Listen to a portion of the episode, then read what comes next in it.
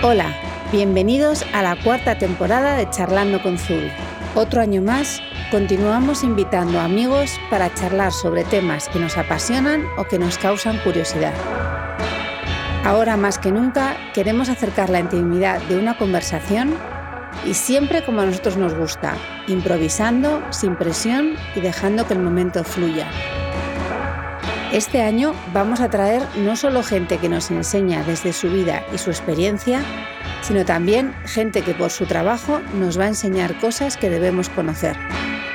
Este podcast es nuestra apuesta personal y por supuesto Zubi es nuestro maravilloso patrocinador. Recuerda que en nuestro blog tienes este contenido siempre disponible y muchas más cosas que nos encanta compartir. Bueno, como ya se nos ha avisado, y tenemos como invitado una persona que nos alegra las mañanas de sábados y domingos con sus newsletters. Bueno, bienvenido Jesús Terrés.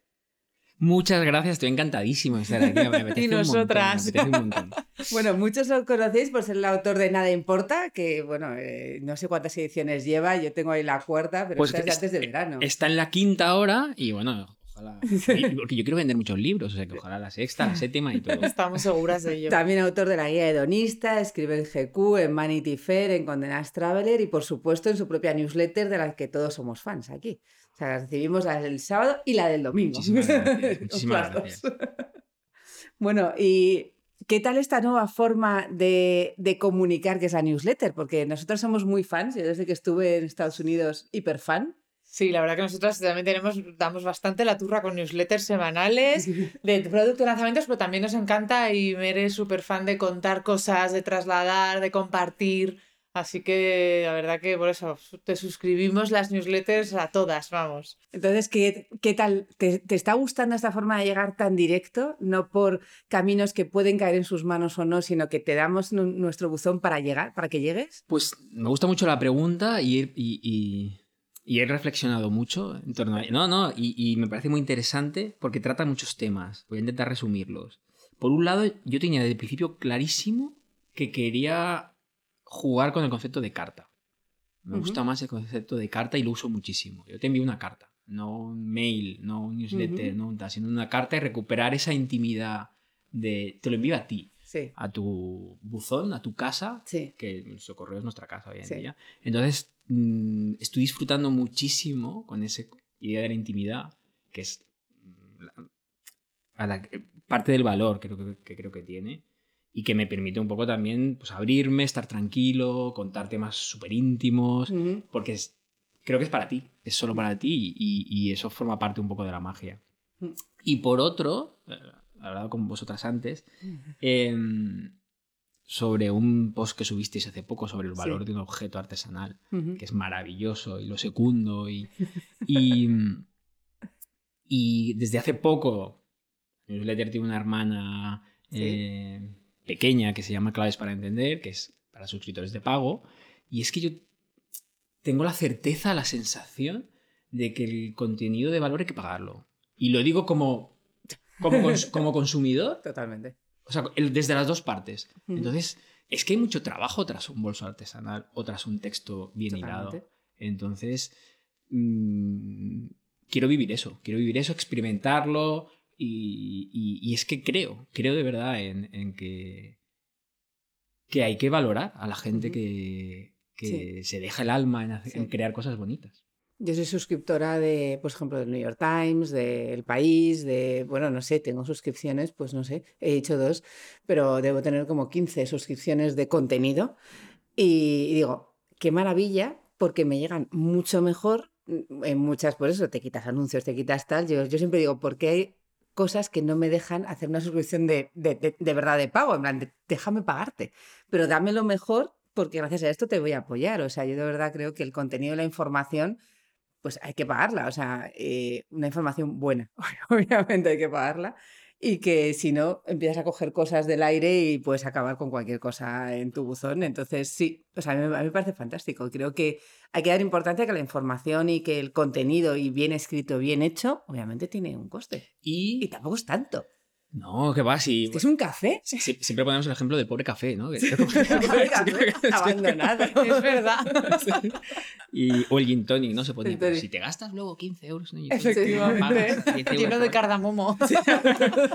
el- el- el- el- la ensalada, ¿no? Con ginebra, ¿no? Que. Sí. Sí. Y por otro lado, que es, que es otro tema súper interesante, y también tengo yo la sensación que cada vez somos más los que lo intuimos, ya no es solo que pagues por un objeto o un artefacto o escrito o producido, da Sí. igual, de calidad, que es la base, sino que yo tengo la sensación que como vivimos en un mundo cada vez un poco más extraño, más lleno de ruido, más... Sí. Yo creo que queremos estar cerca de, de, de gente que piensa como nosotros y que admiramos. O sea, yo creo que en una suscripción, en una compra, hay un punto de, por supuesto, quiero comprar tu bolso o tu texto, pero es que me gusta cómo piensas. Entonces quiero apoyarte. Entonces yo creo que poco a poco nos... No sé, no sé si la palabra es afiliarse. Dicen que las marcas son la nueva religión, ¿no? Pues un Sí. poco, un poco Sí. eso. O sea, yo quiero estar cerca de marcas que respeto. Y Mm. quiero estar lejos, que esto es otra cosa, tiene la doble, ¿verdad? Sí. de marcas que no respeto. Entonces, hay ahí un proceso de, pues si un escritor me gusta mucho lo que hace, si Milena Busquets se le ocurre hacer un- una suscripción privada, yo voy ahí de cabeza, porque me gusta cómo piensa, me gusta cómo ve el mundo. Entonces, Mm.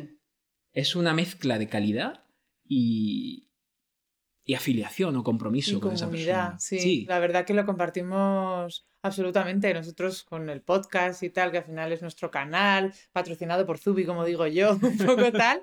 Pero muchísima gente viene aquí te- y dice, os he descubierto por el podcast, a través del podcast de no sé quién, y ahora vengo a compraros un bolso porque quiero apoyaros. O sea, lo que estás diciendo es que es una realidad absoluta. Y es más allá de comprar ese objeto que también, que qué bonito y tal, pero es que me has dado tanto por este otro lado que te quiero seguir apoyando y es todo al final un círculo. Sí, que yo estoy seguro eh, que vuestros, eh, vuestras clientas, vuestros clientes son una comunidad. Que, que- que tienen cosas en común y que se identifican y que piensan parecido o no. Y que tienen una manera de entender el mundo. Y, No, es, es así, o sea, en marketing ahora mismo desde Seth Godin cuando habló de las tribus, que también todas las tribus necesitan, bueno, un líder o, algo, o alguien a quien seguir, con unos, con, sobre todo con unos valores. Entonces al final el que tú tienes unos valores y la gente te sigue por tus valores. Luego además si tus valores, eh, claro, si nuestros valores es que el jersey tiene que ser un jersey de tal forma, no sé qué, si ellos tienen los mismos que nosotros, valorarán lo mismo que nosotros. Por lo tanto es mucho más, o sea, se puede vender, se puede comunicar, se puede hacer todo y que además sea coherente, que es como lo más difícil ahora, porque es muy fácil, es súper fácil ser incoherente. Nosotros pasamos todo el día debatiéndonos, entonces, ¿esto es coherente con nosotros? Sí, no, espérate, no, entonces no lo Sí, sí, hacemos. O Pero bueno, primero vinieron los artículos, luego vino el libro. Más o menos, eh, ¿tú de dónde vienes? O sea, ¿cómo empiezas con todo esto y dónde has llegado ahora? Y Pues- un poco, cuéntanos un poco, muy cortito. sí, sí, no, no. Porque aparte no, no quiero aburrir, no quiero ser nada umbral. O sea, que, que que- que escribe muy bien. No has venido a hablar de tu libro. No, no, cada vez me da más pereza ese, ese tipo de personas, que pese a que admiro mucho su escritura. Y yo vengo de la publicidad del periodismo y yo y cada vez voy destilando más cuando me preguntan, porque bueno, estoy metido en tantos proyectos y tantas cosas, pero Sí. yo, yo escribo. Entonces con eso intento resumir. Eh. Escribo y me gusta eh, mucho la narrativa y me gusta contar cosas.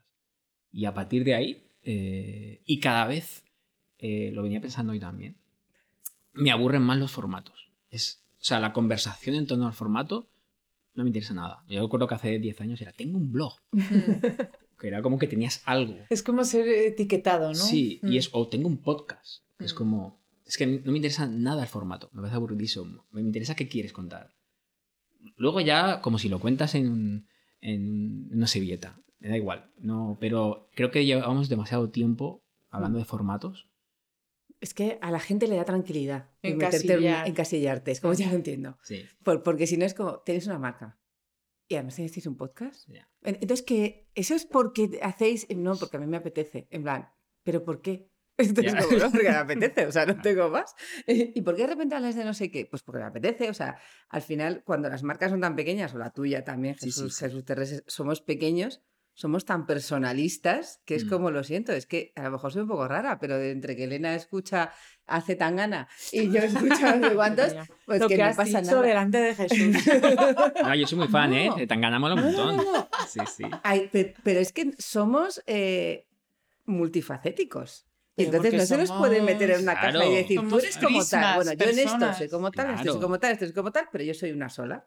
Entonces, bueno, Zubi, ¿qué es? Pues también, pues lo que nos da la gana cada mes. A lo mejor el mes que viene dejamos de hacer ropa y hacemos otra cosa. Eso es Nos maravilloso. pasamos a la alfarería porque nos ha llenado nuestra Pero lo, vida. lo bueno de vosotras, de vuestra marca, que lo hacéis estupendamente bien, porque está llena de honestidad, es verdad, es que si enfrente aquí habréis un mm, cafetería Zubi o un bar Zubi, la gente ya sabe lo que es. Que lo hemos pensado. Lo hemos pensado, ¿eh? ¿eh? La, la cosa era que había que servir. Hubiera estado sin migas. claro, es que aquí también entra. el- Migas extremeñas. hay, hay- hay que hacer cupcakes o no. No, creo que cupcakes nunca No, los no, no, no, valoramos. ¿Ves? Eso nunca haríamos, ¿ves? Por ejemplo. Yo, más yo- yo me encargo de los cafés, que es, es que es mi parte. Entonces, por resumir, soy un- una persona que escribe Sí. Y que le gusta mucho investigar cómo llegar. Mm. Cómo llegar a la gente, a las personas, a los lectores, a las lectoras, a las marcas. Me gusta mucho jugar con eso, Ujú. encosillarme. Normal. Por delante a la persona, que es Sí, lo importante. Sin Sí. duda. ¿Hedonista se nace o se hace? He quedado súper. Pues sin duda, eh, al hedonismo se llega. Sin duda. Eh, porque mm, yo lo identifico mucho, como soy un gran defensor y no por nada, sino porque a mí me ha ido muy bien de la terapia. Eh, y mm, al hedonismo se llega porque yo lo veo muy identificado con la conciencia. Con, que es como lo que ne- ¿qué necesitas para ser hedonista. Conciencia. O sea, ser plenamente consciente del momento. Porque aunque estés en el mejor restaurante del mundo, mirando al mar, con una botella de con- tengas todos los elementos, si no estás ahí, o sea, si no eres consciente de ese momento, da igual. Da exactamente igual. O sea, es. No, no se trata del lugar, ni del objeto, ni del. ni de. ni de. ni, ni casi ni de la persona con la que estés, sino de, de tu conciencia, de tu. El de momento tu- presente, ¿no? El mindfulness. Porque lo estés va- valorando. estoy aquí. Estoy aquí y, y- y lo estoy valorando y, y- estoy pegadito a la piel y eh, la piel está erizada porque me está dando el viento y no tengo la mente en otro sitio. Entonces, mm, qué envidia quien ya esté ahí. Pero a mí me ha costado 44 años. Y seguimos. Estamos en ello. ¿eh? Sí, sí, en- entonces sin duda se llega, es un ejercicio, un, una, un- bueno, un, eso me lo dijo el otro día mi editora, Eva Serrano, es, es un, una dedicación, o sea, un, o sea, un ímpetu de quiero llegar ahí, quiero estar ahí, entonces es como un trabajo casi. Ujú. Hablabas un poco de lo de la terapia, pero ¿tú eres consciente de que eres un poco terapia esos fines de semana para todos? A mí, yo me siento así. Sí, sí. Es un y- poco coach de... Sí, sí, y lo hablé el otro día con mi, con mi terapeuta, que es, que es sirio, que es sirio y, y el tío se ha ido a vivir a Mallorca, entonces ahora es todo, todo- es- es todo un poco extraño todo. Y le dije, siento que te estoy quitando el trabajo, porque Te lo con, to- juro. con todo el respeto a tu profesión, que es, mm, por supuesto, yo respeto el, el trabajo de cada uno, pero sí, y me gusta mucho eso, y quiero llevarlo más hacia ahí. Es que... Pero porque me, porque me encanta eh, sentarme con alguien y escuchar. Y, y, y tirar de los hilos de las personas. Me, me lo disfruto muchísimo. Y ver cómo está conectado todo con, con nuestras infancias, nuestros padres, nuestra situación. Me- La me- culpa siempre acaba en los padres. ¿Cómo es eso? eh? Lo peor es que la culpa siempre acaba en la madre. Bueno, para Sí, las sí. hijas la madre, Vamos seguro. No sé, es que creo que los hijos también. Tú como nueva madre ya sabes que serás la culpable de todo lo que le ocurra a Manuela en el futuro. Sí, sí, desde luego. Entonces sí, y, y eso me gusta mucho. Y, y- y no sé cómo llevarlo a cabo, porque me gustaría casi que fuese con todo el respeto y, y, Hmm. pues una cosa es la terapia, Sí, otra sí, cosa sí. es el mindfulness, la meditación, cada... Pero me gustaría que el que lo lee encontrar como formatos de, hostia, esto me ha servido un poquito de terapia. Porque yo cuando leo otra- otras personas que me gusta, me pasa un poco lo mismo. Es como, Mm. jo, pues Sí. me ha hecho pensar. Totalmente. ¿Cuál fue tu primera pieza o momento hedonista que recuerdas haber tenido? Pues esta pregunta tiene trampa, me gusta muchísimo, porque estoy, eh, no de la pregunta que es muy buena, pero estoy aburridísimo, cansadísimo y hasta las narices de que se asocie el hedonismo con la aspiracionalidad y con las cosas, mm, con el lujo. O sea, hay como una asociación hedonismo-lujo que detesto. O sea, y que, que mm, no comparto. Entonces, haciendo marcha atrás, en, la primera pieza que me emocionó, pues diría que en el instituto eh, tenía un libro que era sobre la generación del 27, que era como violeta y blanco, no, creo que era de Austral. Y la parte de Pedro Salinas, yo creo que fue la primera vez que leyendo un poema, no sé cuántos años tenía, pero en el colegio, instituto o algo así, creo que fue colegio, mm, se me puse a llorar.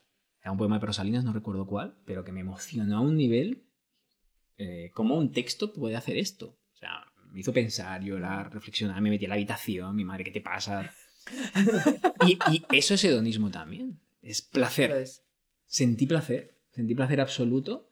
Eh, en- he buscado esta mañana. La edición no la he encontrado. no tengo- Saben en qué casa está. Pero, como, como. Ese fue el primero. Ujú, Pero el, pero el último, que también es interesante, Sí. Ujú. Tenemos una especie de tradición, Laura y yo, que cuando estamos en un restaurante, en algún sitio especial, eh, y, y estamos como muy felices, em, tenemos como un champán que se llama Jack Celos Substance, que es como una joya, es un super champán. em, y siempre que es como, un- es como una botella que se tiene muy asociada o a un aniversario, a un cumpleaños, algo así, a un momento especial. Sí. Y es común que la gente lo asocie a eso. Entonces decimos, oye, ¿y si pedimos un substance? Y tenemos como una broma privada. Y la última, la última vez fue, fue en París, en Epicure, que es uno de mis restaurantes favoritos, en el Hotel Bistrol. Y era como, oye, que no es tu cumpleaños ni estamos celebrando un aniversario, pero es ese traducir un momento, pues mira, lo va a ser. Va a ser que vamos a celebrar este día porque estamos felices con un substance. Entonces lo tenemos asociado a ese momento y eso es maravilloso porque de repente el día ya es celebración. Totalmente. Y eso es bonito. Qué maravilla. Eso es bonito. En esta época un poco que estamos, amamos las redes sociales, pero hay también ahora como especie de movimiento contra ellas, un poco de, de tal, de que lo que se ve, lo que se enseña, superficial o no. Eh, yo creo que tú eh, con tus redes sociales las disfrutas y hablábamos el, el, cuest- el cuestionario de los domingos tan Sí. divertido, las 30 Que ahí te preguntas, lo, lo que sea. Yo, Es impresionante. Digo, yo, yo- yo la hubiera obviado, pero él se mete ahí. Ya, ya, ya, en todos los barros. Eh, yo creo que tú las disfrutas. eh, ¿Cómo consigues? ¿Cuál es tu relación con ellas? Las disfruto muchísimo, mucho, mucho, mucho, de una manera muy sana además. Y, y yo creo que es una mezcla de egoísmo. Porque Soy tremendamente egoísta con las redes. Si, o sea, no sigo a nadie porque sí, sino es porque me divierte. Y si no, pues lo dejo seguir. Mm. Y, y las, cosas que publico, que subo, son porque me gustan. Y ya está. No hago. Y lo respeto muchísimo que lo haces. Es, es un canal también publicitario, pero no. mm, hablo de los vinos que me emocionan, soy completamente libre eh, y soy súper egoísta. Es, mm, no trato de satisfacer a nadie ni de enfadar a nadie. Eh, entonces es como un juguete. Entonces, si alguien es un pesado, lo dejo seguir y ya está. O sea, no le doy más vueltas. Y la otra parte, que el otro día comentaba con Laura también. Porque, claro, cuando estás un poco expuesto, siempre hay quien te busca ahí un poquito. Nos pasa a todos y te busca las cosquillas, te manda un DM un poco desagradable. Y, y se lo enseñé uno que era un poco desagradable. Y digo, "Hostia, mira, estábamos eh, viendo It's Assassin, creo, la serie esta, que es muy bonita. Y dice, pero ¿cómo soportas eso? ¿Cómo tal? Y yo dije, no, me hace gracia. O sea, relativizo muchísimo. Digo, es que no quiero dedicarle ni un minuto de mi vida, te lo enseño de broma, para... Re, para ha, perdido tiempo alguien en esto. O sea, pero, yo no, pero yo elijo no perderlo. Entonces, relativizo un montón. O sea, pienso, vale, esto...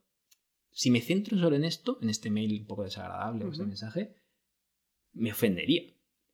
Pero es que tengo otras cosas en la cabeza, no sé, prefiero da- dar un paseo, leer, boxear, comer, beber, no sé, prefiero... Oye, tienes un terapeuta estupendo.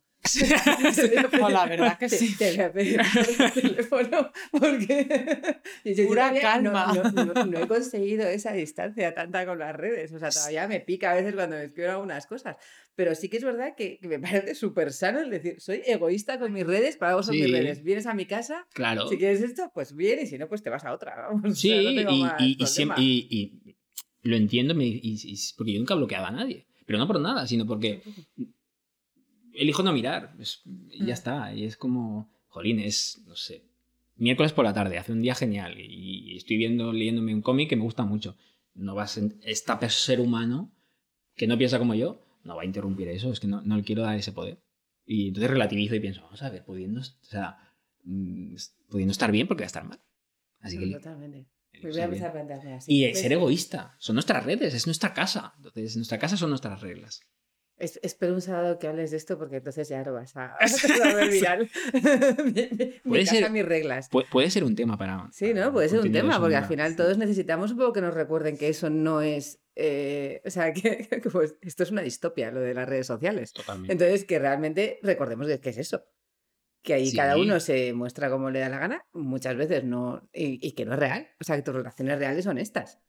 Sí, Que, que con esas puedes llegar a relaciones reales, pero que realmente que no te. No le des más importancia a algo que realmente no la tiene en muchos casos. Y, y un poco vuelvo a lo de antes, es mm, que es un canal y ya está, no, no tiene, ma- no tiene mayor drama. Es, es como si te ofende algo de la televisión, pues la, la apagas o cambias de canal o yo qué sé, no, no, no, no tiene tanta importancia.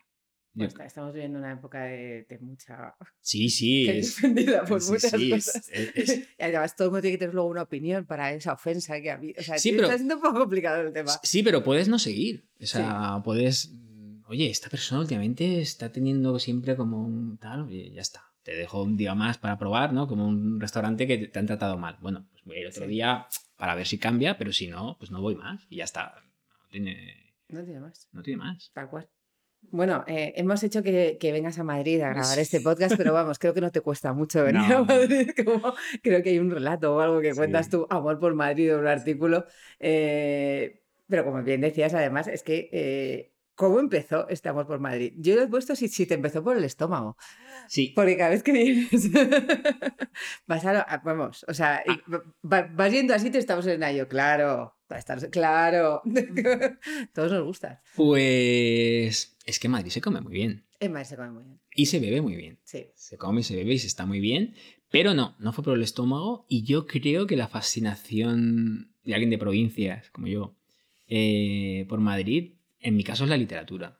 Empezó por, yo qué sé, por, por Antonio Lucas, que me gusta muchísimo. González Ruano, que es un articulista Sí. clásico que escribía en el Café Gijón. Pues Sí. Umbral también, que es, su trilogía de Madrid es maravillosa. Entonces empezó mm, con una fascinación de allí, allí, allí pasa la vida. Entonces ahí es- entonces empezó así, con esos vínculos. De hecho, las primeras visitas eran literarias y artísticas. Era, pues quiero ir a la casa de no sé quién, o quiero ir al museo a ver tal.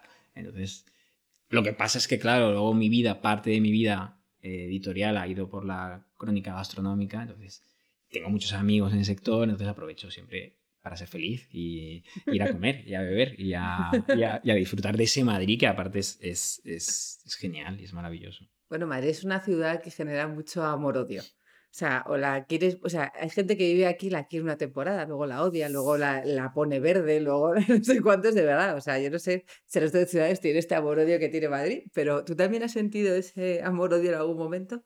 Mm, No, pero tiene truco. Y, Ah. ¿no? Pero tiene truco y es que salvo temporadas, yo vengo a Madrid a ser feliz. Entonces, claro, eso es diferente. Entonces, cuando he estado aquí por trabajo más tiempo y ya me he comido más atascos y Mm. más, ya era como de... Me quiero, quiero volver al mar, pero... El maltrato del madrileño lo has sufrido solo en Sí, pequeñas dosis. Claro, entonces, eh, entonces es diferente la perspectiva, pero desde mi lugar es desde el amor y, y- y pensándolo también, qué significa para mí, eh, Madrid para mí es vértigo. Pero el vértigo bueno, y es que tengo vértigo ma- del malo eh, Ah, bueno.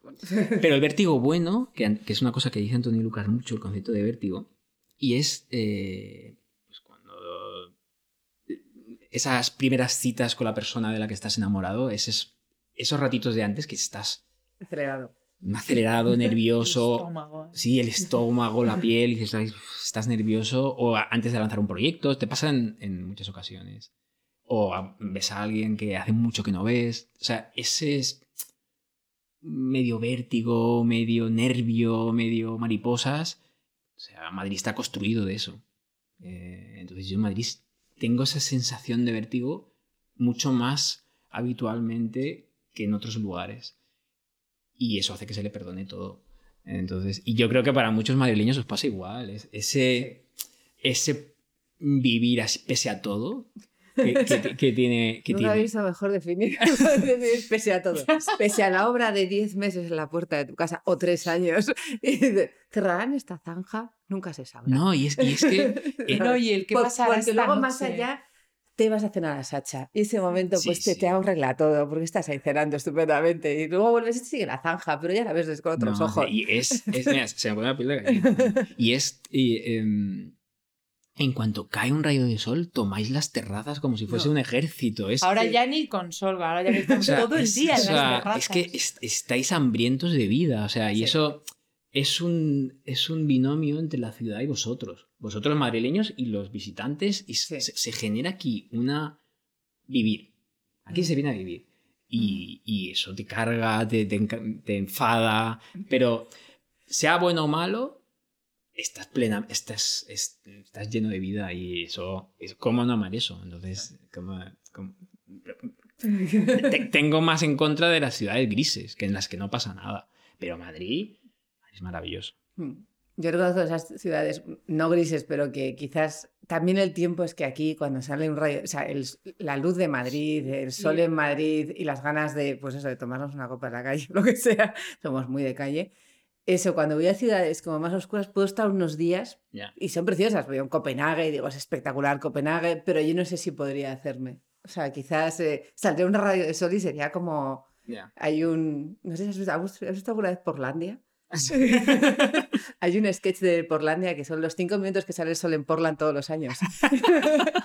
entonces se ve como que de repente se llaman, ¡ha salido! Y se va todo el mundo a la calle y se ponen en el rayo del sol, que de repente como con, con bikini y tal, y pasan los cinco minutos y se van, ya, hasta el año que viene, nos volvemos a ver. y eso, claro, no, no, no sabría vivirlo. Bueno, estamos hablando mucho de comida porque aquí también nos gusta mucho, somos... eh, grandes dragonas, pero grandes dragonas bien. O sea, hay, hay- hay un problema en eso. Yo le decía el otro día a un amigo que eh, no, no- no sé por qué. A raíz del confinamiento he, he pasado como a comer. Antes comía bien, pero de vez en cuando, ahora como bien siempre. Y claro, eso me ha Qué hundido. curioso.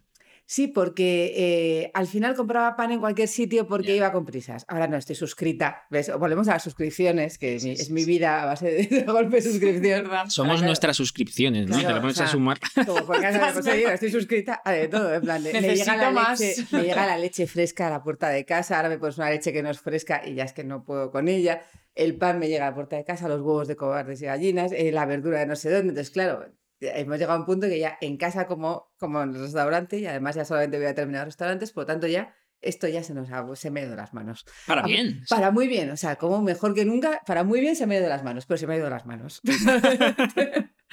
Entonces, la crónica gastronómica, como te puedes imaginar, es uno de mis géneros favoritos. O sea, eh, ya sea, yo me la descubrió papá con un libro de Julio Camba. Qué bueno. Ah, exactamente, que me regaló cuando tenía como 15 años. Ahí ya, claro, si mi padre fue haciendo cama con eso, ¿qué, ¿a dónde podíamos llegar? te, te puso unos raíles maravillosos. claro, entonces ya... Esto- si es que todo está- en los padres. Es que ahí volvemos Hombre, ahí. es que en- es el alimento Bien. espiritual de tus Claro, primeros Los años. primeros años es eso, es Julio Verne. ¿Qué, qué se puede esperar de mí después de eso?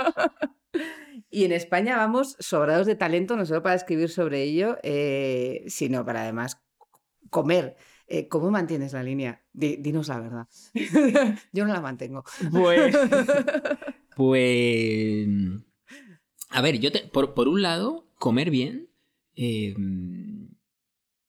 comer bien no, no es insano. O No, sea, no, no, para de, hecho, en estos yo siempre se lo, lo comento a las personas, en estos restaurantes de tres estrellas, Sí. que hay muchos tipos de restaurantes, Sí. los- y, y cada vez nos, gust- nos gustan todos los buenos, Todos. donde se hace buena cocina, Sí. que es una cosa que dice Diego Guerrero mucho, que, que- que- que no está muy lejos, por cierto, aquí en el barrio.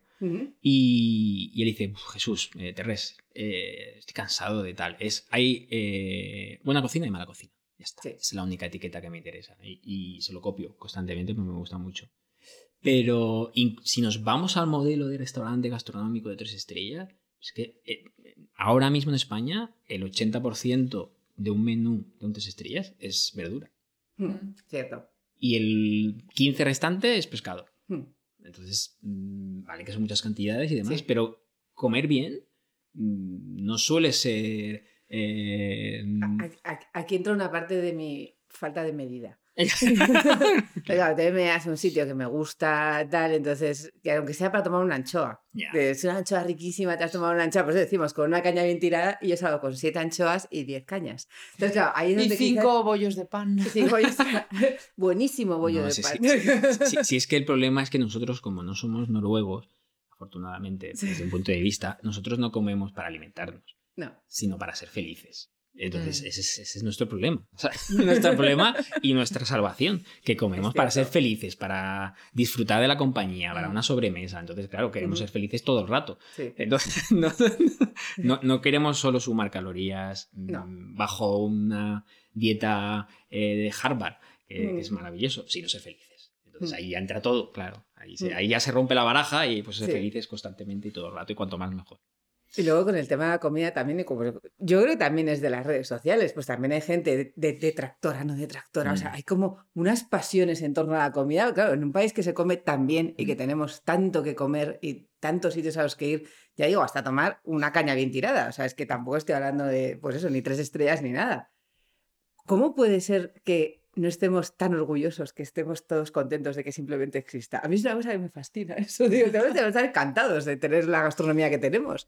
Sí, y es un momento de, de mucho ruido en la gastronomía. De, Mm. de- hay como mucho, sí, mucho ruido, está como todo muy diferentes tendencias que se mezclan, gente muy enfadada. eh, vi- vivimos un, fin de ciclo y un comienzo Sí, de otro. Sí, totalmente. Mm, Pero yo sí, yo que- quiero quedarme siempre con lo positivo. eh, yo creo que cada vez somos más las personas, eh, como has hecho, como estás haciendo con el pan, que nos hace- estamos haciendo la pregunta, ¿esto de dónde viene? Sí. Yo, yo- a mí me pasa exactamente igual ahora con el pan. Por culpa del confinamiento, con el café. O sea, es. Yo quiero saber de dónde viene esto Sí. y quiero que esté bien hecho. Sí. Y entonces, y eso que cada día yo, yo creo que se está haciendo más. Y yo cuando hablo con amigos que tengan restaurantes mm, mejores o peores o más. mm, Hmm. Da igual. Yo es- les insisto muchísimo y, y- y no me hacen caso. Los, a- algunos de, de- de más. Más gastronómicos sí, pero es. Pon de dónde es los alimentos. Es que no te cuesta tanto poner en la carta que no pasa nada si es de acuicultura, si está bien, pero ponlo. Pues este pescado es de la eh, costa de Tarifa. O ponlo, que queremos saber.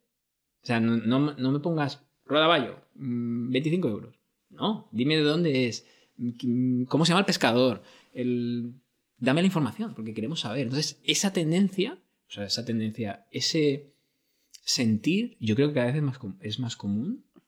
Y yo quiero saber el pan de compro, quién lo ha hecho, cómo se llama la señora que lo ha, o el señor que lo ha amasado, eh, por qué lleva esto, por qué lleva lo otro. Entonces, eh, eso es guay, eso es guay porque es nuestra dieta mediterránea, quitando la palabra dieta, nuestro vivir mediterráneo gastronómico, es culpa de los productores. Totalmente.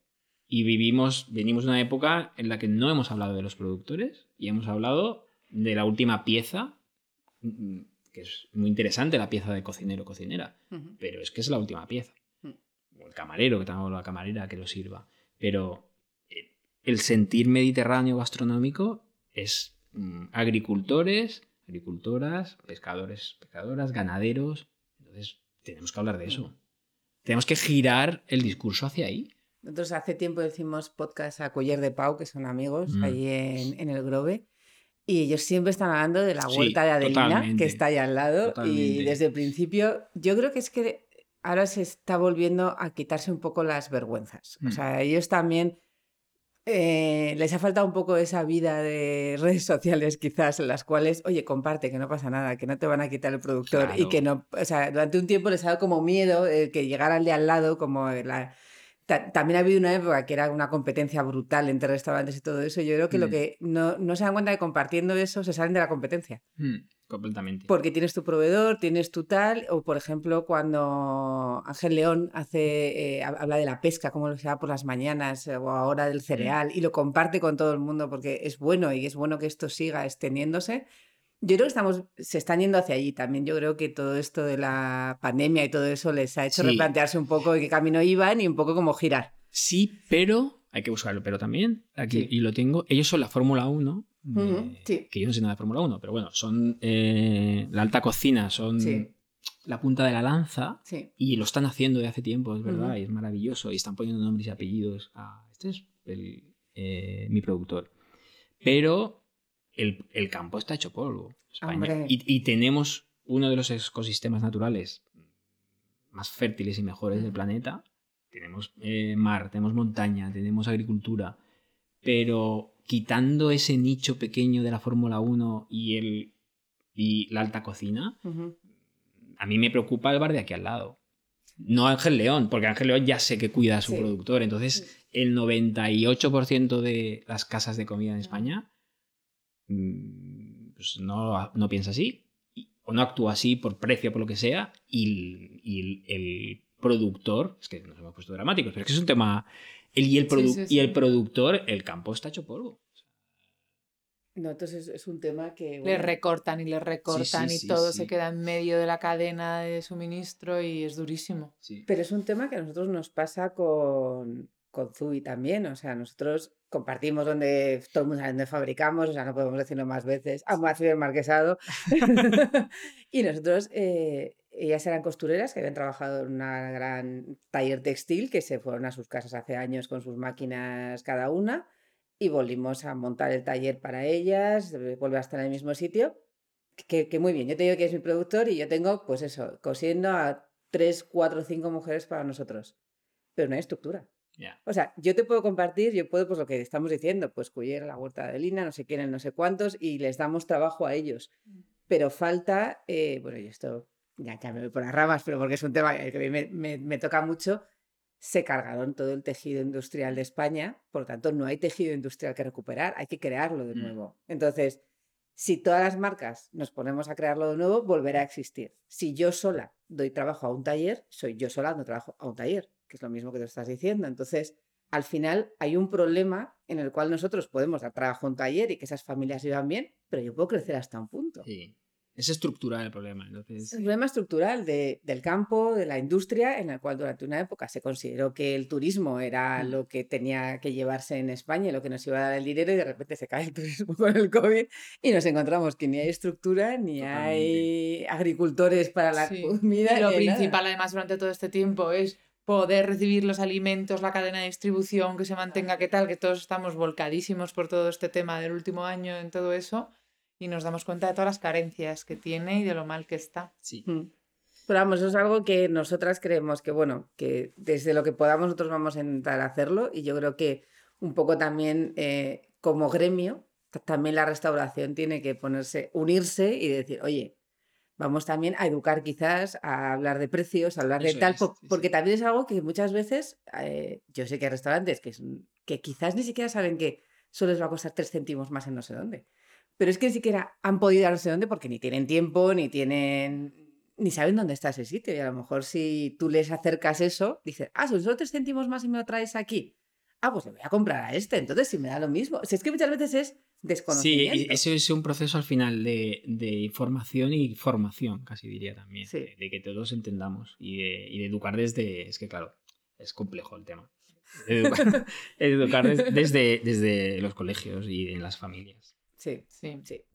Hablabais de turismo y me paso un poco a- al mundo de los viajes. O sea, creo que vivíamos en los últimos años un auténtico boom de la experiencia a través del viaje. El viaje se había convertido, de cierto modo, lo hablábamos antes, accesible para todos. Y vivíamos con la experiencia a flor de piel de me voy a tal, subo, público y demás. Lo más lejos posible. Lo más lejos, o sea, gente yéndose a unos sitios recónditos, o más recóndito aún.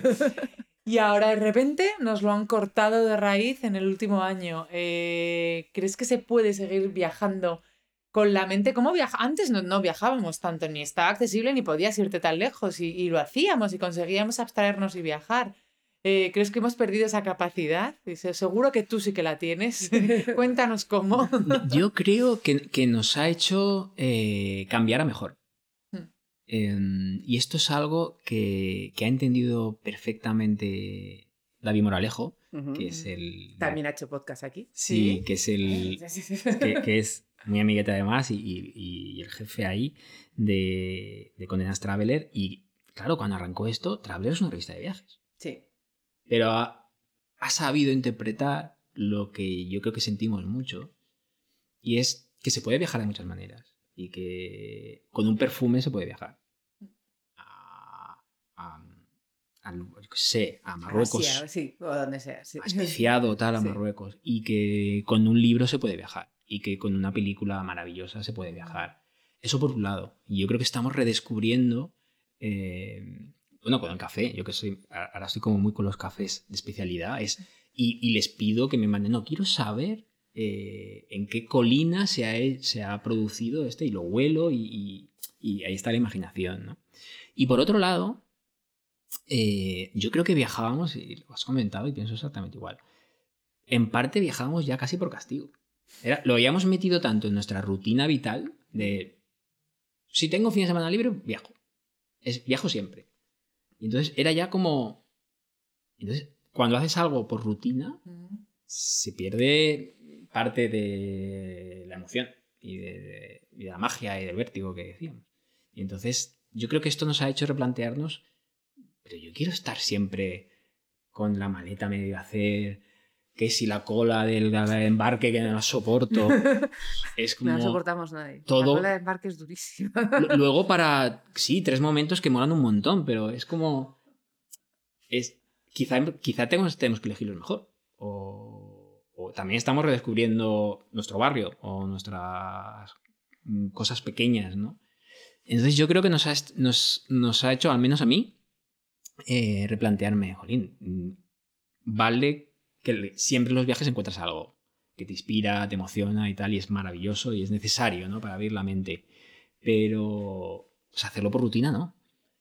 Hacerlo por rutina, no. Ni, ni viajar ni nada. O sea. Es que todo hay que cogerlo con ganas. Claro. y Para eso. Y yo al menos estaba perdiendo las ganas, como, Mm. como Elena también. Yo también. ejercicio. Ya que somos nuestro base son los viajes, pero Mer ya, se, ya me decía mucho, es que ya no quieres viajar, tal. Efectivamente, cuando ya era un poco la imposición del viaje para la colección o los viajes a París que hacíamos para ferias y tal, le cogí manía a París. Y París es una ciudad maravillosa. Y por fin ahora puedo decir que tengo ganas de ir. Claro, Eso es. Cuando iba por trabajo, Es lo duro que eran las ferias, es que no te lo puedes ni imaginar. Hemos estado 22 veces en 7 años. Sí, pero días duros, porque todavía no sé a que no trabajar. era... Entonces, sí. eran semanas enteras de trabajo allí. 22 Muy duras, muy duras. Cola de embarque con los prototipos, con los muestrarios. Con Se las perdía la maletas maleta. gigantes, sufriendo. Eso era un sufrimiento.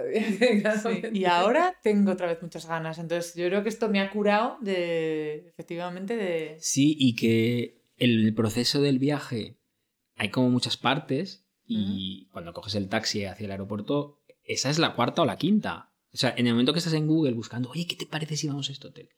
Que eso Laura lo disfruta muchísimo, el pre. Eso yo lo había perdido. Era como...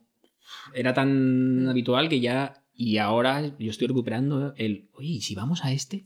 Y entonces, eso es también viajar. O sea, en el momento que estás soñando, pensando, imaginando un viaje, ya estás viajando. Entonces, eh, yo quiero disfrutar todo el proceso. No, so- no solo el, el- el taxi y en la maleta. Sí. Lo, lo más duro. Bueno, tu libro nos llegó a muchos en el momento adecuado. O sea, eh, tú, tú también has hablado de eso de que es un poco casi coach. Entonces, claro, imagínate, estábamos todos desquiciados ya con la pandemia y de repente sale tu libro y de repente se empieza además a compartir. A mí me lo regalaron, eh, me, me lo regaló Mary, que trabaja aquí con nosotros. Gracias, Mary. Ahora se lo dices. Ahora se lo dices que está arriba, es muy fan tuya. Y, y- y además me, me- me- me lo regaló de verano, justo antes de irnos de vacaciones, me lo dejó con una nota ahí en plan de para disfrutes en verano. Y yo lo vi, "Ah, qué bonita es la portada. Y lo, lo he visto por Instagram. De repente empecé a leerlo y fue como, pero bueno, que me ha regalado Mary. Es una bomba. Esto tengo que leerlo como por partes, además. O sea, necesito como ir paladeando. Eh, ¿Tú has notado esa compañía de vuelta? Esa compañía que nos has hecho a muchos. Sí, porque yo he venido aquí a ser sincero. Y, y ha sido probablemente lo mejor de la publicación. Eh, yo no tenía, desde hace bastantes años, eh, pues lectores o lectoras me decían, oye, ¿el libro cuándo vas a publicar? Era como un constante eh, pregunta. Y de verdad que no tenía el este de plantar un árbol. No lo tenía, era como, pues a lo mejor sí, a lo mejor no. Y probablemente lo mejor ha sido ese feedback. Esas conversaciones y esas. Aparte, sobre todo los primeros meses, hubo muchísimas fotografías súper bonitas. La gente subía unas fotos súper curradas en no sé dónde. no sé- como, y ese que el lector o la lectora haga libro suyo, mm, a mí es lo que más feliz me ha hecho de lejos. O sea, es como el que me llevo eso, ese que alguien eh, imprima la, la carta a mi hija, que no tengo, y la pegue la, el frigorífico. Es que eso, no sé, solo por eso ya merece la pena todo el esfuerzo. Y, eso ha pasado un montón, entonces es, es, es, fabuloso, de verdad que me emociona y, y como dentro de mi pequeño universo pues, mm, pues, hubo más lectores de los que yo pensaba, más lectoras, pues, pues, pues y, y, y mucho feedback, porque, y a mí eso me encanta, eh, porque me, me, escribían y me tal, y, y, yo siempre que puedo respondo por, por educación, porque alguien te escribe. Hombre. Y, y ese, ha sido maravilloso, esa parte, esa parte, eh, y compensa todo, todas las dudas, todos los momentos así un poco tal que tuve, los compensa de lejos. Fantástico. La verdad que hablabas de esa primera carta, que es que es brutal. O sea, que la publicó Mer, yo la leí, casi me muero, o sea, cortocircuito, se la planteé a mi marido, tal, fue una cosa como, como tal. Es un auténtico acto, yo creo que es como el padre enseñando a su hija a ser, como eso decías, hedonista, ¿no? A disfruta ese mm. momento, cada cosa, cada tal, eh, a mm. cualquier nivel, es ese disfrutar de la vida. Y no te vendas. No te vendas. Se pone la carne gallina, ¿eh? No te vendas eso de ser eh, coherente con lo que eres. es que es, lo más complicado, ¿eh? Sí, sí, Estamos sí, en una época que la coherencia es muy difícil, ¿eh? Y a, y a veces no viene entendida tampoco. Totalmente.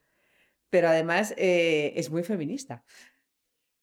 Lo de que sea un padre a su hija, eh, te, te, salió así como... mm, es, es, real, o sea, arranco con un... Estaba comiendo solo en Barcelona, en Moments. Uh -huh. es un restaurante fantástico. Eh, mm, y enfrente había pues un padre con su hija. Y, y yo soy muy cotilla, me, me encanta mirar eh, pues, qué, qué, está pasando eh, cerca.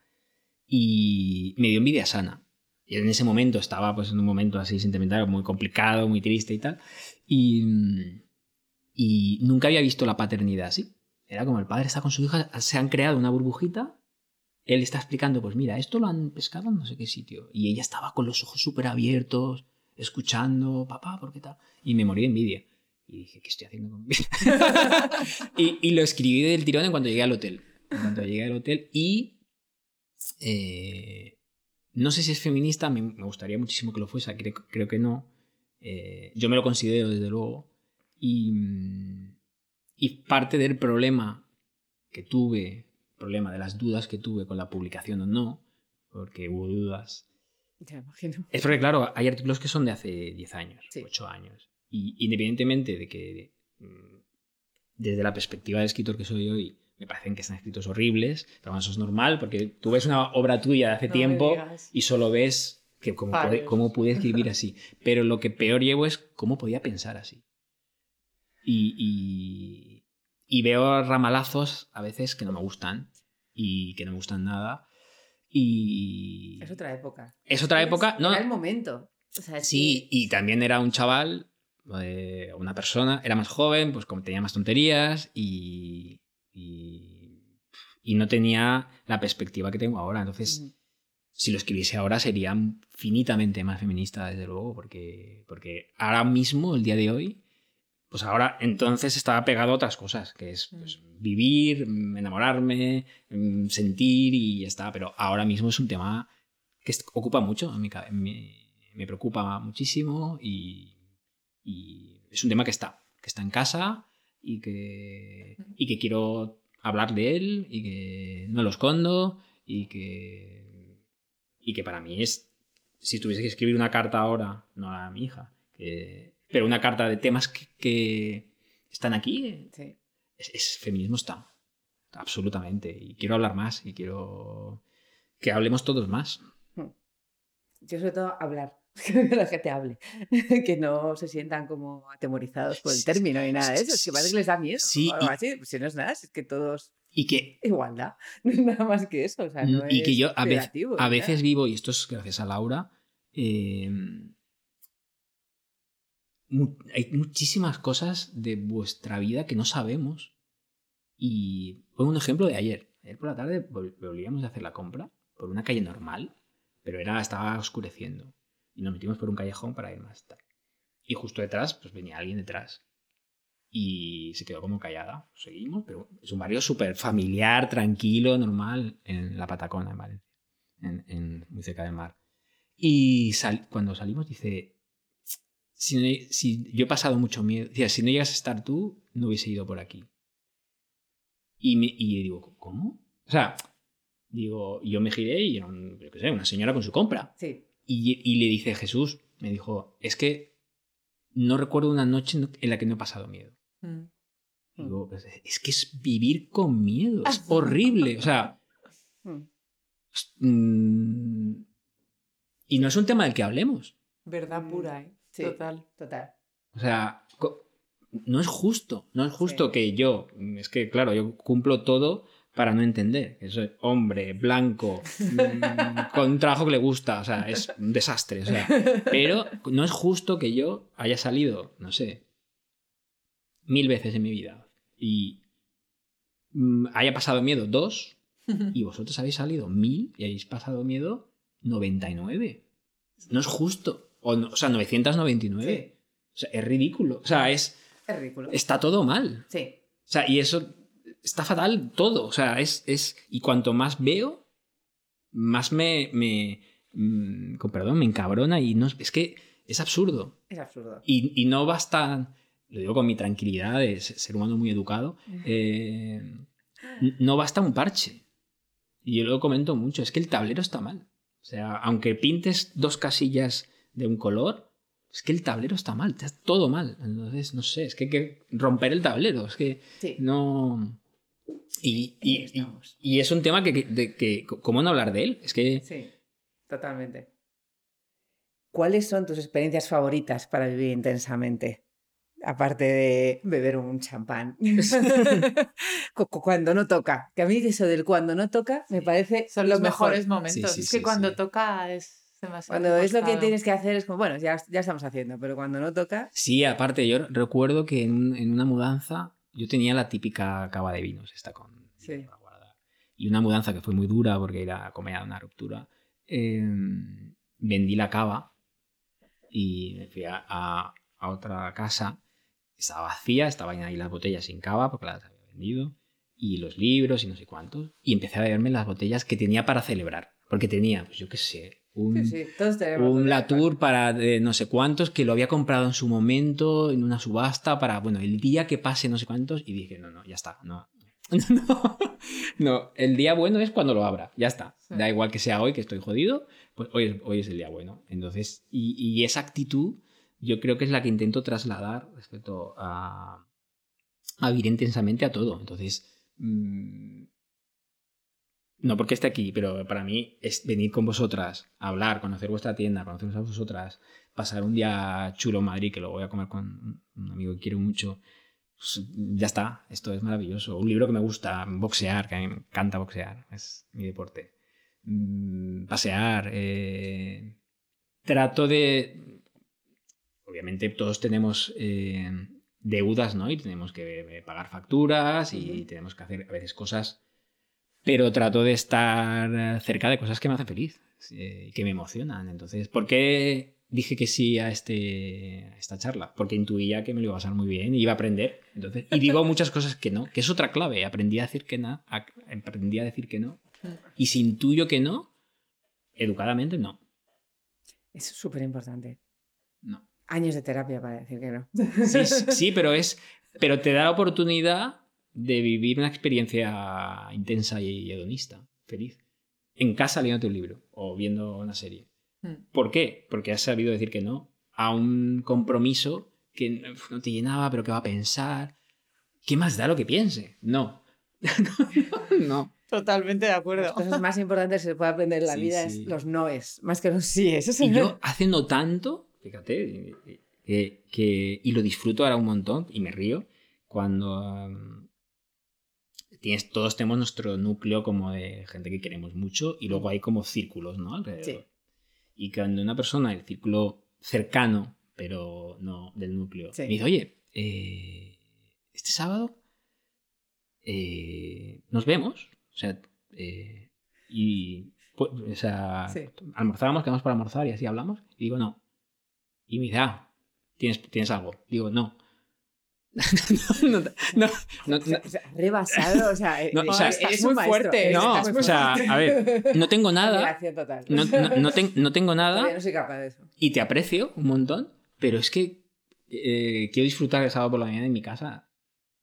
Pero no es que no te aprecie, te aprecio un montón, pero quiero estar solo. O quiero... O sea, ese tiempo no lo quiero ese día para ti. Y entonces, y es súper sano decirlo. No, no, es sanísimo. Porque siempre buscábamos, yo hace no tanto, buscaba, no, es que, verás, Excusas. es que voy a ver a mi madre porque tal. Porque le voy a hacer daño si le digo otra cosa. Sí. Y, y te metías como en una maraña Claro. de mentiras. Y luego te pillan. Luego te Por- pillas. Porque luego subes una foto, no sé dónde. Oye, Siempre. no decías que no podías. No, es que al final resulta. Sí, eh. No, entonces mira, no. ¿Por qué? Mm, Porque no. Ya está. Pero puedo, ¿eh? No es por no poder, recalco. No es que no pueda. Es con saña. Te estoy dando una lección. No No. falta decirle, te estoy enseñando. No, luego lo puedes disfrazar de broma. No, es que estoy, he quedado conmigo. Sí. Es que es muy difícil defender ese, ese rato de quedar contigo, que me ha hecho mucha gracia que lo digas así. Es muy difícil defenderlo hacia los demás porque hay gente que es incapaz de ver ese rato o necesitar ese rato, que me parece fundamental. Y yo soy Lo mucho de esas cosas. Lo necesitan, pero no lo saben. que No lo saben o no lo han, no lo han experimentado, entonces no saben el valor que tiene. Y es que tienen que llenar todos los huecos como si fuera un Tetris. Fíjate que eso en Madrid, que sois tan sociales y pegados a la calle y os coméis, lo lleváis peor, yo creo. Cuando he dicho eso en Madrid, Sí. es como, pero. o- porque muchas veces vengo para trabajo, me quedo en un hotel y la Sí. noche la tengo libre. Y, y hay muchas veces que me apetece quedarme en el hotel y ver una película ahí con un, Claro. un servicio de domicilio fantástico. O sea, el, el Sí, servicio sí, del sí. hotel, el room service, que, que- que me encanta. Y es como, pero, como, pero, como que no. O sea, yo creo que aquí que sois En plan, tan ¿Dónde vas a sociales. cenar? ¿Dónde vas a cenar? Pero, pero ¿por qué no? Has quedado con otra persona. Es como. Explicación. ¿Por qué? ¿Por qué? ¿Por qué? Pero, pero sí, sí, sí. Y yo creo que todos, cuando empiezas a andar ese camino, disfrutas un montón. Es que un es montón. una recarga. Es que no son- es que es que el tiempo es muy valioso. El tiempo es muy valioso. Y es que hay que pasar tiempo pensando en uno mismo y Sí, pensando, yo digo, como es digo yo siempre valioso. mirando a la pared, es que mirar a la pared sí. te llena la vida. No, no, y para. Y aparte de eso, ya solo por- Elena es muy de. Me tengo que recargar de energía. Sí, claro. Y yo ayer estaba enfadada. Ayer cuando llegué a casa y tuvimos sesión de fotos aquí, estaba súper enfadada y estaba diciendo, y llegué a casa y dije, no quiero hacer nada. me acuerdo. O- Ocho, ocho de la noche ya encerrada en el cuarto. Digo, necesito tiempo para pensar. Necesito tiempo para buscar referencias, no encontrarla, no volver a encontrarla, no volver a encontrarla y siete días después encontrarla. Pero claro, para encontrar esa referencia necesito siete días de no Claro. encontrarla. Pues necesito muchas horas de trabajo para encontrarla. Y Estoy enfadada porque no, no tengo ese tiempo. Claro. Y entonces estaba enfadadísima por eso. Porque es que además, si no, te pierdes, o sea, necesitas ahondar. Sí, Es sí, en cuando las has tenido cosas. un día además de vaciado muy grande, como a lo mejor no hay fotos de tensión, la preparación, el primero tal, es que después necesitas uf, uf, Entonces volver a eso, llenar. estar en un, viendo una peli y viendo otra, y viéndote de repente a la cuarta y dices, "Ay, se me ocurre una cosa. Pues si no hubiera estas tres anteriores no hubiera llegado a esta. a lo Sí, mejor, no, o sea, o estar un rato ahí, pues, no, no sé qué Ah, hacer. O sea, ese no sé qué hacer, es que es, es oro. Yo lo quiero. O sea, yo quiero abrazar ese no sé qué hacer. Me encanta. casi nada. Buah. Bueno, pues vamos a pasar ya a las recomendaciones directamente, porque podríamos estar aquí hablando seis horas, o sea, estoy deseando oír tus momentos sonoros que tendremos en algún momento con la newsletter, o no, o lo que te apetezca en cada momento, no hace Sí, falta, sí, ¿eh? sí. Tú puedes hacer lo que quieras. Lo- Los tendremos, los tendremos seguro. Pues vamos a aprovecharnos, una serie o película, esa con la que estés ahora, o la que te haya marcado. Sí, voy a decir cosas mm, relativamente recientes, porque Vale, genial. serie, he insistido mucho, pero es que es maravillosa y creo que estrena la nueva temporada el año que viene, Sucesión. Me encanta. Nos encanta, nos encanta. No vamos a hacer spoiler, pero ¿cómo terminó el último Sucesión. episodio? ¿Cómo terminó el último episodio? Sucesión es, es- ¡Ah, qué es- momento! es- es- es la serie. Antes de Sucesión me tengo que ir a Mad Men. Sí. eh, o sea, es... ¿Qué serie? Buah. De hecho, es tan buena que ahora vamos oscilando entre series. Es sí, pero. Es como. Sí. Es que es. Es que sucesión cada capítulo. A mí los me dejaba, diálogos, me dejaba. La ropa, buah. los jerseys esos de Angora que llevan. O sea, es- Los casas. helicópteros. Las casas. Helicópteros, cómo se mueven en helicóptero, cómo se regalan relojes, así como que Las no la cosa. Las sí, fincas, o sea, No, pero.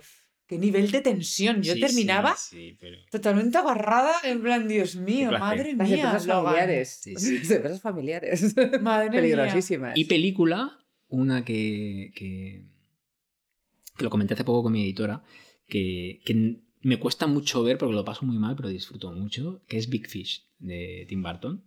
Porque mm, me, eh, me pongo a llorar desde el minuto 10. ¿Te Porque... puedes creer que no he podido terminar de verla? O sea, le, la debí intentar ver un día que no estaba yo de tal y dije, no me gusta. No. Soy fan de Tim Burton, la muerte de Iwan McGregor. O sea, todo era como, tenía que haber sido tal. Y la tengo ahí parada de un día que esté como tal, pero le voy a dar otra oportunidad. Sí, porque es. Porque no ha terminado, además. O sea, es eso. Para mí es como una catarsis emocional, porque también, porque pues, mi padre también murió, o sea, es Mm. como. Sufro un montón, pero me parece como Tim Burton en su. Todos tenemos, me temo, nuestro momento en el que. Apogeo. en el que todo funciona. Sí. Y luego, pues, hay otros momentos y Sí. estará en otras cosas y ya está. Pero ahí estaba. Estaba todo fantástico. Es una película increíble. Mm. Le voy a dar otra oportunidad. Total. Un libro, Aparte de nada importa. por supuesto, por Que supuesto. to- que no todos os deberíais lo tener en casa. perdáis. No, no, o sea, yo creo que todo el mundo debería tenerlo. Pues uno que me gusta mucho y me hace reír, que es importante también, del Sí. libro, es El novio del mundo de Felipe Benítez Reyes. No lo conozco. Sí, sí, sí. Bueno, y luego que, es, que- que es la que busca todas las referencias Sí. esto, se va a pasar en grande. ¿eh? que- que es un poeta fantástico además y me encanta cómo piensa y es un tío increíble. Y es una maravilla, te ríes mucho y, y, y hay que reírse también con Hombre, los libros. por supuesto. Una pieza de mobiliario, que sé que a ti también te gustan los muebles, como me gustan a mí. El otro día pusiste una, silla. un brazo de una silla. Pues justo, va a ser porque otra de las cosas que estoy cansado con la edad es del minimalismo. Me, abu- me aburre un montón. Y la típica casa de AD nórdica que es... Qué aburrimiento. Entonces, cada vez yo me estoy volviendo más barroco y me gustan más las flores y las curvas y, y. lo mediterráneo en el sentido de, en fin, los colores y demás. Que además, menudo diseño mediterráneo que tenemos Sí, sí. en Y entonces España. y el mundo del diseño viene impregnado del diseño nórdico, que pereza con el diseño nórdico. Entonces, mm, este es un diseñador, esta, este sillón se llama Hilda, además que es un nombre de mujer que es maravilloso, de, mujer y de pincho, aunque bueno, el pincho viene del de la mujer también, entonces, con lo cual to- to- to- todo Acaba encaja. la mujer. Sí. Se llama Carlo Mollino, eh, el diseñador, que era un tío que estaba zumbado porque era poeta, escritor, eh, corría, era corredor de Fórmula 1 y era, Era italiano. era un italiano súper italiano. Sí. Eh, Entonces, mm, Italia pasa un poco como, como en Madrid, yo creo en general, que es, no puedes ser tibio ante la Italia profunda. Entonces es como la amas o la odias, pero lo bueno es maravilloso. Sí. Entonces, y es un mueble, es la Gilda, que pues tiene curvas, tiene el tacto de la madera, de la piel, entonces es como... y pasa completamente de... Por supuesto, una silla tiene que servir para sentarse, pero a partir de ahí, porque, lo- porque en un objeto, además de cumplir su función, yo como, diseñador, eh, no te va a hacer soñar Sí. o no te va a emocionar verlo. Es qué rollo que solo cumpla su función. Que sí, por supuesto, tiene que cumplirla. O sea, una silla tiene que servir para sentarse y ser cómoda. Pero partiendo de esa base, esto Jaime Ayón también es buenísimo, me gusta mucho, le, le admiro un montón. Y él, cuando hablamos eh, hace poco en torno a eso, me dijo, "Pero vamos a ver, es que mis muebles, eh, por supuesto que cumplen su función. Perfecta. Pero yo quiero volar a partir de ahí. Sí.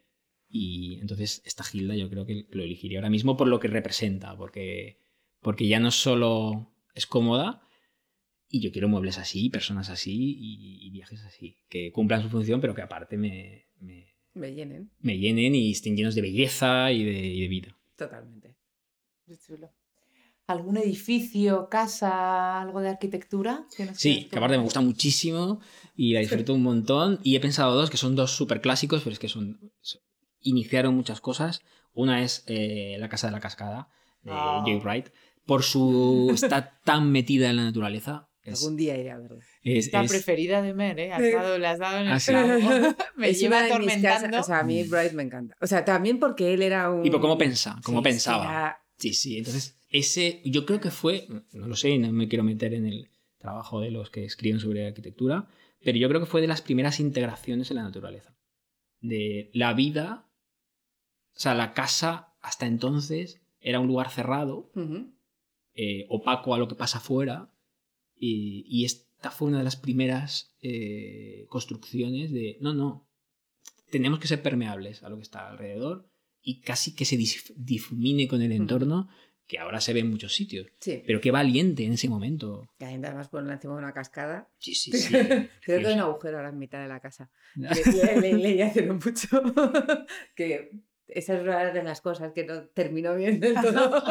y hay un agujero que se ve la cascada. Permeabilizado. Ya, ya llegaba permeabilizado Ya. del todo, pero es una de esas casas que, bueno, aparte de, de querer ir a Chicago, que es esos viajes, ¿ves? Esos viajes que voy a hacer cuando po- podamos viajar, pero así que lo voy a, vamos, me voy a meter por todos lados. Y otra, que también es la de la casa del matrimonio de los IMSS, Sí, La hemos visitado. hemos estado. que, que- que bueno, eh, pues eso es. Ya no solo por la casa y también por ese vivir permeable, ¿no? que Sí, es el mismo concepto, sino por ese eh, concepto de casa, y esto lo digo como un absoluto adjetivo positivo, casa de chiflados. Entonces, eh, cuando vas a una casa y ves que nada tiene sentido, y es como ves esto que hace aquí, los- las cosas tiradas ahí, a mí cada vez me gusta más.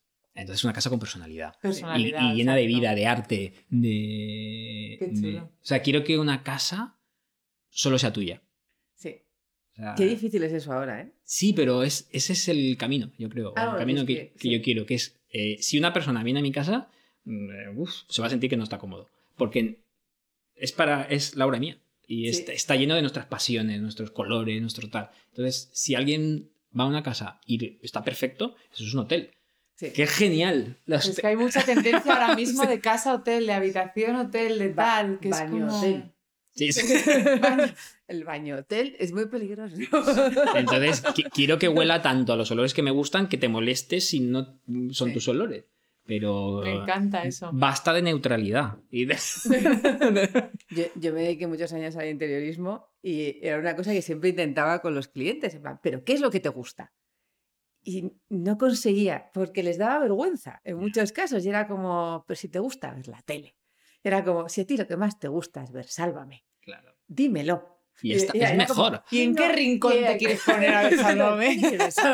Era como, no, no, nosotros no vemos casi la tele. En plan de, es mentira. Está en tu casa actual.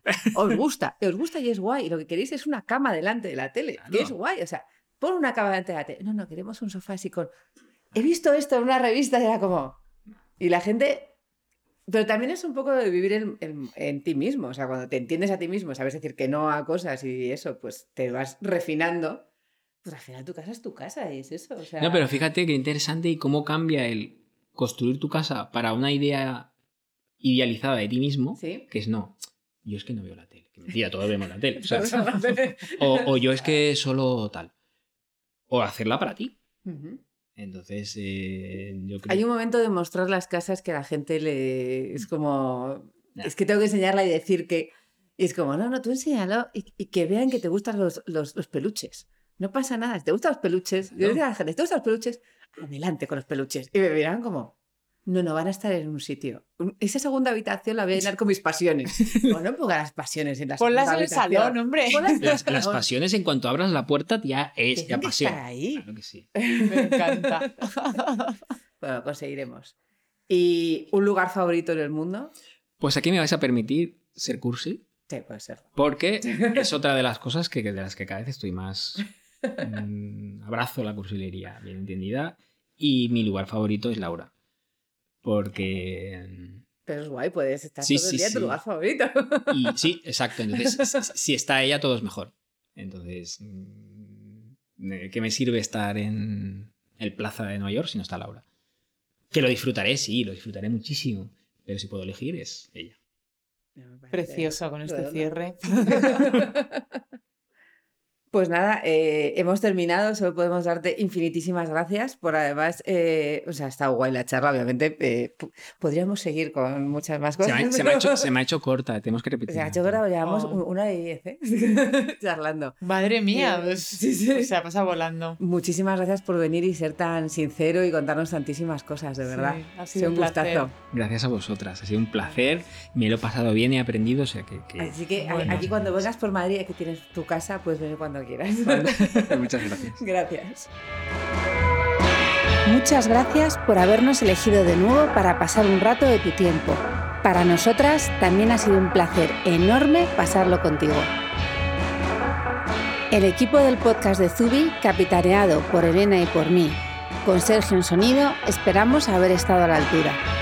La música de este podcast es un regalo de Lulatón, nuestros compositores de jingles favoritos que desde Japón nos acompañan desde el primer día. Si te ha gustado y crees que le puede gustar a otros, compártelo. No hay nada mejor que recibir un regalo porque alguien se acuerda de ti. Tenéis todos nuestros podcasts en nuestro blog, iTunes, Spotify y otras plataformas. Gracias de nuevo por estar aquí. Nos vemos muy pronto.